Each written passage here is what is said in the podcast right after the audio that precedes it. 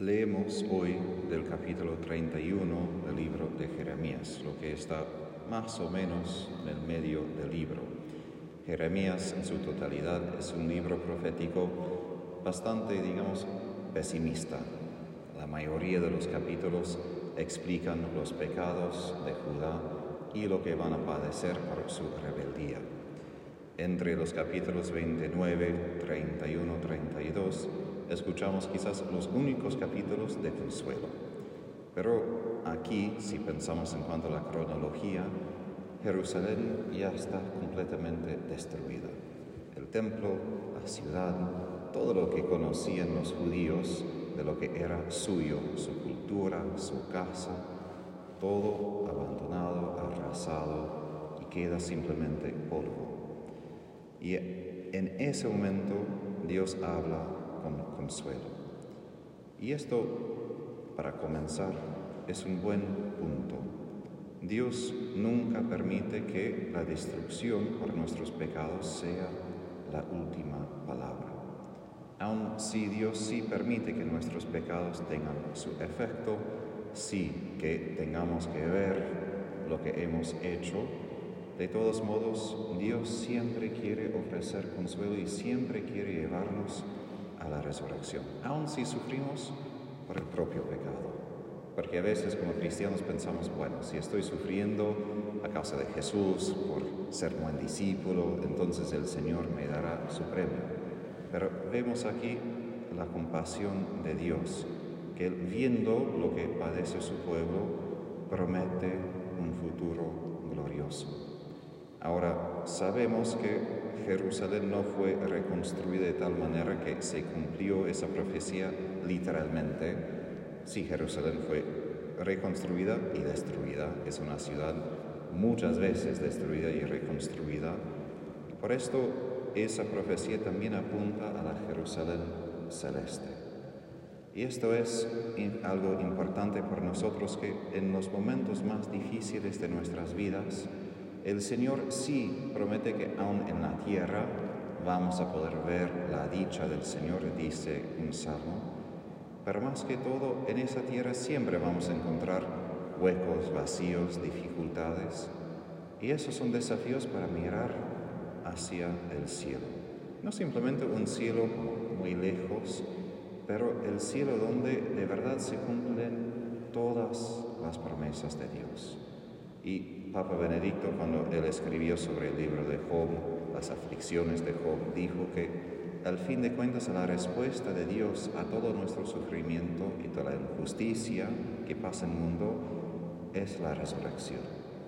Solo en ese momento encontramos la respuesta total a todo lo que hemos sufrido. Si el Señor nos da consuelos y buenas experiencias en este mundo, pero no más para suscitar esa esperanza hacia la vida futura. Y al menos en mi experiencia, Él quita consuelos que simplemente me hacen como quedarme acá, de bajar mi mirada y decir, ok, la vida es buena, simplemente puedo quedarme contento y disfrutar lo que el Señor me da. Lo que el Señor me da para disfrutar es para llevarme hacia Él, para llevarme hacia la Jerusalén celeste. Pero otra cosa con esto, y eso viene del comentario de Papa Juan Pablo II en su encíclica Diva sin misericordia, Dios rico en misericordia, es que esas líneas en el medio, o leerlas, son como la esencia de la misericordia de Dios. En medio de la destrucción, Dios dice, yo te amé con un amor eterno por eso te atraje con fidelidad. Su amor dura más que la aflicción, viene antes y está después.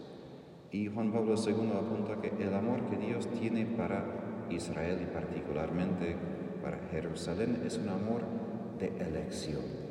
Es decir, no es simplemente un amor que Dios siendo amor no puede hacer otra cosa, y por esto ama a su pueblo, sino es un amor particular. Y por esto en el Antiguo Testamento el amor de Dios se compara con el amor de un esposo hacia su esposa, porque no nos enamoramos con todos por igual al mismo momento. Hay una persona, unas personas a lo largo de la vida que atraen el corazón y mueven todas las emociones profundas que tenemos. Y eso es lo que pasa con Dios cuando mira a, los judíos, mira a Jerusalén y a través de su experiencia entendemos cómo Dios mira a nosotros. Ahora, si podemos imaginar lo difícil que sería estar entre una ciudad destruida y todavía creer en este amor de elección de Dios, es una contradicción fuerte. Y esto también para nosotros es lo que pasa en el crucifijo. Ahí encontramos el amor de Dios más fuerte, más fuerte que el pecado, que Satanás, pero justo en lo que parece sufrimiento, destrucción y muerte. Por esto exige nosotros fe y confianza. Y eso es lo que el Señor más que todo quiere de nosotros, que aun cuando no queda nada, tenemos siempre su amor que nos elige y vuelve a elegirnos y decir que somos suyos. Y aún el Señor permite la destrucción de tantas cosas para que podamos reconocer que esto de verdad es nuestro tesoro. No lo que podemos tocar y poseer, sino la seguridad de que Él sigue amándonos, Él sigue eligiéndonos y Él nunca cambia. Y eso es un misterio, porque nosotros muchas veces nos cambiamos, nuestros corazones sí eligen una persona y después aflojan un poco porque hay dificultades, pero hay un dicho de un carmelita, un dicho mío favorito, y él dice que ser pecador y ser santo son muy semejantes entre sí cuando se ve a través de este prisma. El santo y el pecador llegan al mismo punto y es no poseer nada, no tener nada, sino una confianza ciega en la misericordia de Dios. Porque el santo verdadero no está contando que, bueno, soy santo, entonces por eso, por mis muchos méritos, Dios me ama y tengo la seguridad de ir al cielo. No, hay un cuento de San Juan de la Cruz de que al fin de su vida estaba a punto de morir sus hermanos, para consolarlo, dijeron, mira, no, no hay nada que temer, eres un santo, mira lo que has hecho. Y él gritó, no me hablen de esto. La única cosa que me salva es la sangre de Jesús que derramó por amor a mí. Y eso es la verdad. Ser un santo no es contar los méritos, sino tener esa confianza plena en su amor. Y cuando somos pecadores, por nuestro pecado, muchas veces destruimos algo que tenemos, perdemos todo y lo único que queda es lo mismo. Y eso es parte de la paradoja de Dios, que o buscamos el camino correcto, buscamos el camino incorrecto. Llegamos al mismo momento si abrimos los ojos con la fe. Y esto también vemos al fin de la vida de Jesús en la crucifixión, y eso me ha dado mucho para meditar es que seamos María Inmaculada, sin pecado, llegamos al Calvario. Seamos el ladrón que hizo todo mal y merece ser crucificado. ¿Y dónde llegamos? También al Calvario, junto a Jesús. Y así la providencia misteriosa de Dios, que todos sus caminos, he dicho, todos sus caminos conducen a Roma, todos sus caminos conducen hacia el Calvario, sea lo que sea.